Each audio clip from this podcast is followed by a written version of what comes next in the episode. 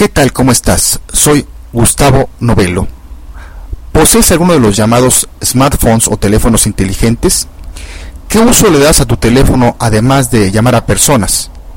Te invito a que en los próximos minutos conozcas lo que una nota periodística reciente reporta sobre las nuevas aplicaciones de smartphones que se están convirtiendo en psicoterapeutas sustitutos. Salud Mental comienza después de esta introducción musical con Jim Cross y su canción Operator.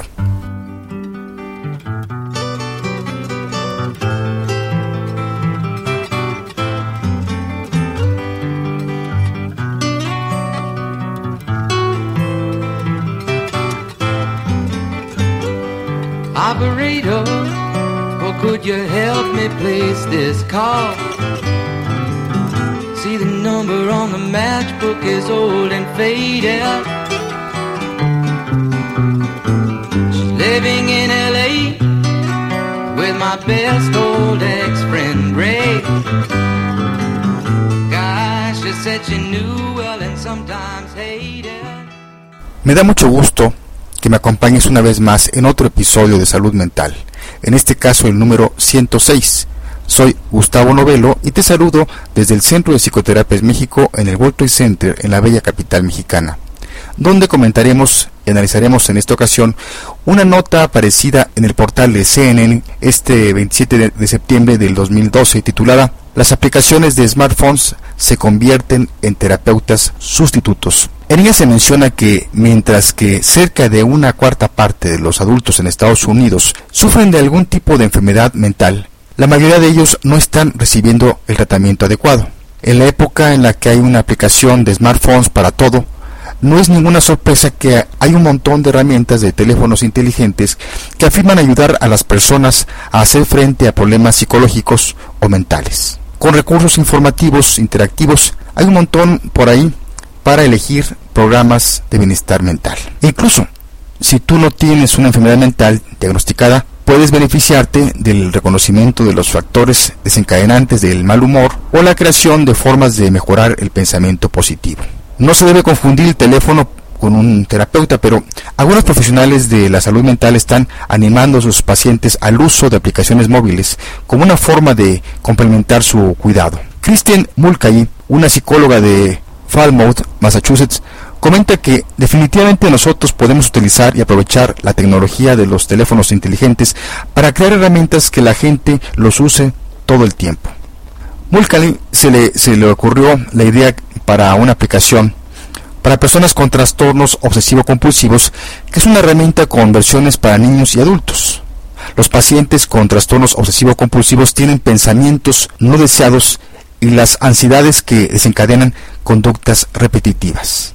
La aplicación llamada LibOCD Free App para iPad o iPhone hace uso de un tratamiento de probada eficacia para el, trastorno obsesivo compulsivo. La técnica obliga a, a, los pacientes a enfrentarse a sus miedos en la cabeza para no entrar en compulsiones. El usuario también puede crear una grabación de audio de un pensamiento obsesivo para escuchar repetidamente con el fin de practicar el soportarlo sin hacer un comportamiento repetitivo. Más que una simple herramienta a utilizar por su cuenta, la aplicación puede ayudar al terapeuta al ver progreso en el tiempo mediante la generación de gráficos que pueden ser convertidos y enviados por correo electrónico.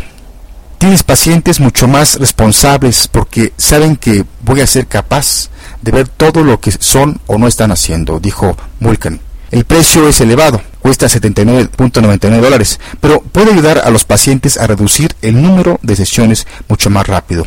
Mulcany eh, dijo, la aplicación es un terapeuta sustituto, de ahí es donde viene precisamente el título de este artículo. Sin embargo, por menos de un dólar hay una gran variedad de herramientas disponibles para hacer frente a otros aspectos de la salud mental. El doctor Rakesh Jain, psiquiatra de la, Universidad de Texas Medical School en Houston, utiliza una aplicación gratuita de seguimiento de humor llamado Moody Me. Los usuarios pueden subir fotos que se corresponden con diferentes estados de ánimo, de maníaco, de excelente, de horrible, de deprimido. Puede profundizar uno más con lo que está causando el estado de ánimo al revisar una lista de importantes emociones, síntomas y eventos. Los usuarios que están tomando medicamentos también se pueden observar en sus entradas de diarios de humor. La aplicación también genera gráficos de estados de ánimo a través de tiempo donde los usuarios pueden detectar patrones.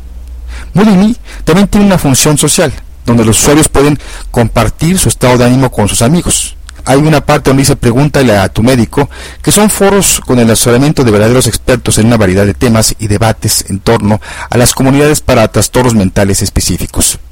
Jane también motiva a sus pacientes a utilizar un rastreador de peso corporal llamado BMI que está creado por Nutrisystem un seguimiento de su índice de masa corporal, ya que la depresión es un trastorno de la mente-cuerpo. Aunque el índice de masa corporal es un indicador imperfecto de la salud, los estudios han demostrado que la depresión y el índice de masa corporal están vinculadas. Su aplicación favorita se llama Live Happy, que cuesta 99 centavos de dólar. Ha sido desarrollado en colaboración con Sonja Lumorsky, psicóloga de la Universidad de California, Riverside. La aplicación ofrece la felicidad al impulsar actividades donde quiera que vaya. Por ejemplo, el mejor yo, posible es una actividad, toma de 15 a 30 minutos en un lugar tranquilo y reflexionas cómo será tu vida idealmente en 5 años, incluyendo las metas de la vida que tienes y que deseas lograr. Hay una parte que dice luchar donde puedes identificar las metas y caracterizarlos también con algún tipo de imagen.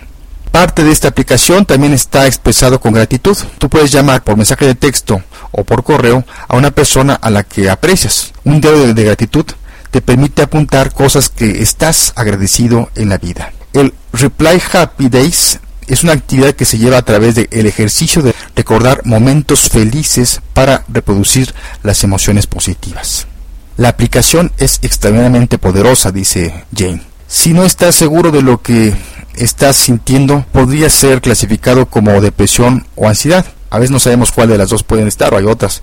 Hay una herramienta gratuita llamada Depression Check. Esta aplicación ofrece un monitoreo de 3 minutos para detectar la ansiedad y la depresión. Para aquellos que tienen trastornos bipolar, hay una aplicación llamada Bipolar Disorder Connect. Esta aplicación gratuita es una puerta de entrada a una comunidad de personas que viven con el trastorno bipolar. Los usuarios hacen preguntas y se habla acerca de los tratamientos. Por último, el Centro Nacional de Telesalud y la Tecnología que forma parte del Departamento de Defensa de los Estados Unidos, ha sacado un conjunto fascinante de aplicaciones de salud mental también. El TEPT Coach, co-creado por Bass National Center para el trastorno de estrés postraumático, incluye una autoevaluación y información sobre la enfermedad, herramientas y técnicas de relajación habilidades para controlar la ira son parte del programa. Está dirigida principalmente a los veteranos y miembros del servicio militar. Y para un programa de relajación guiada simple, puedes echarle un vistazo a Tactical Breather del mismo grupo. Una voz te guía a través de inhalaciones, que te va a indicar inhalaciones y exhalaciones, que según el sitio web que la está promoviendo, pueden ser utilizados para obtener el control sobre las respuestas fisiológicas y psicológicas del, al estrés. Fue desarrollado para situaciones de combate, pero puede ser utilizado por cualquier persona para el manejo de estrés en cualquier momento. Yo agregaría aquí, por un lado, que los apps aplicaciones para los smartphones o teléfonos inteligentes son grandes ayudas o apoyos psicológicos valiosos en esta época moderna, mas no sustituye a un psicoterapeuta de verdad y hay que tener mucho cuidado con estas, pues muchas personas se están convirtiendo en adictas a estos aparatos y su vida o mundo gira en torno a ellas y se desconectan del mundo real impidiendo la verdadera comunicación o contacto humano. Si bien no me vino a la mente una película, al menos tú, tal vez tú conozcas alguna, que tocara el tema de los smartphones desde esta perspectiva, o los llamados teléfonos inteligentes, sí me vino a la mente la película titulada en español Click, Perdiendo el Control del año 2006, dirigida por Frank Corazzi y protagonizada por Adam Sandler, donde este actor interpreta a un arquitecto adicto al trabajo encuentra un control remoto universal, o más bien se lo entregan, una persona ahí como un, como un mago, una persona que de repente le aparece, que le permite el avance rápido y el rebobinado a diferentes partes de su vida. Las complicaciones surgen cuando el control remoto comienza a hacer caso omiso de sus decisiones. Escuchemos a continuación el tráiler de la misma para después hacer algunos comentarios adicionales.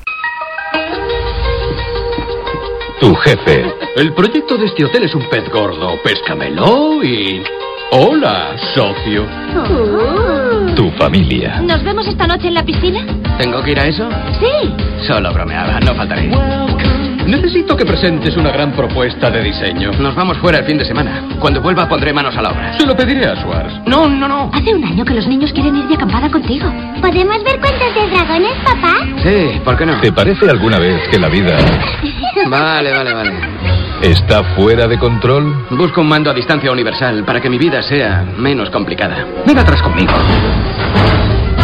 Estoy a punto de arreglar tu mundo. Este año, Nadie más tiene uno.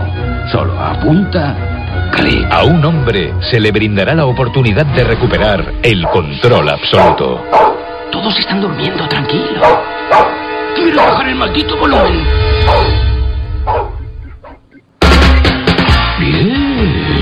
Querías un mando a distancia universal que controle a distancia tu universo. Ralenticemos un poco para ver mejor. Adam Sandler, Voy a tardar meses en redactar esos documentos. Pues más vale que empieces.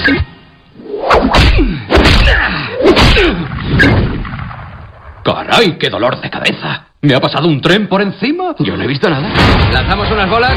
Sí, pero tu hijo es un paquete. ¡Oh, no hay que despistarse, chaval! Click, ¿Tenemos una canción? La que sonaba en nuestro primer beso. Demonios, ¿cuál era? Así me gusta. La canción que sonaba era Linger y aquel jersey rosa que llevabas. ¿Te acuerdas de lo que llevaba? Te quiero. Yo también te quiero, cariño. Sí. Escogí el hablar de esta película pues encuentro el paralelismo del tema central de esta historia en cómo bien utilizada la tecnología nos puede facilitar la vida, pero mal utilizada puede llevarnos a perder el control de nuestras vidas. Y precisamente lo que yo veo en los, smartphones o, la, o los teléfonos inteligentes, donde eh, por supuesto en este artículo que acabamos de comentar, pero más las reflexiones que estamos haciendo ahorita, cómo por supuesto cualquier tecnología nos facilita, nos puede ayudar mucho a hacer la vida más fácil y llevadera, pero también a veces nos puede llevar a, a perdernos y estar incluso ba- bajo el control, de ser esclavos precisamente de esa tecnología. Cerraremos este episodio con esta frase célebre del astrónomo, astrofísico, cosmólogo, escritor y divulgador científico estadounidense Carl Sagan que dice, Vivimos en una sociedad profundamente dependiente de la ciencia y la tecnología, y en la que nadie sabe nada de estos temas. Ello constituye una fórmula segura para el desastre. Pues bien, llegamos al final de este episodio número 106. No sin antes decirte que nos puedes escribir, escuchar o bajar los episodios anteriores entrando a nuestro portal www.psicoterapias.mx o en www.poderato.com diagonal salud mental y también te puedes suscribir en iTunes. Te dejo con Jim Cross y su canción Operator. Jim Cross fue un cantante y compositor estadounidense, nacido el 10 de enero de 1943 y fallecido el 20 de septiembre de 1973 a los 30 años de edad en un accidente de avión. Cross compuso varias canciones de éxito en los primeros años 70. Se le recuerda fundamentalmente por las canciones Time in a Bottle, Bad Bad Leroy Brown y la que vamos a escuchar Operator, las cuales fueron el número uno en el Billboard curiosamente en el año en que murió en 1973. Escogí el tema Operator porque nos remonta su letra a la época en que, por supuesto, no existían los celulares y las llamadas se hacían a través de una operadora. Me despido de ti desde el Centro de Psicoterapias México en el World Trade Center, desde la bella capital mexicana. Soy Gustavo Novelo, te espero en el próximo episodio de Salud Mental. Hasta entonces.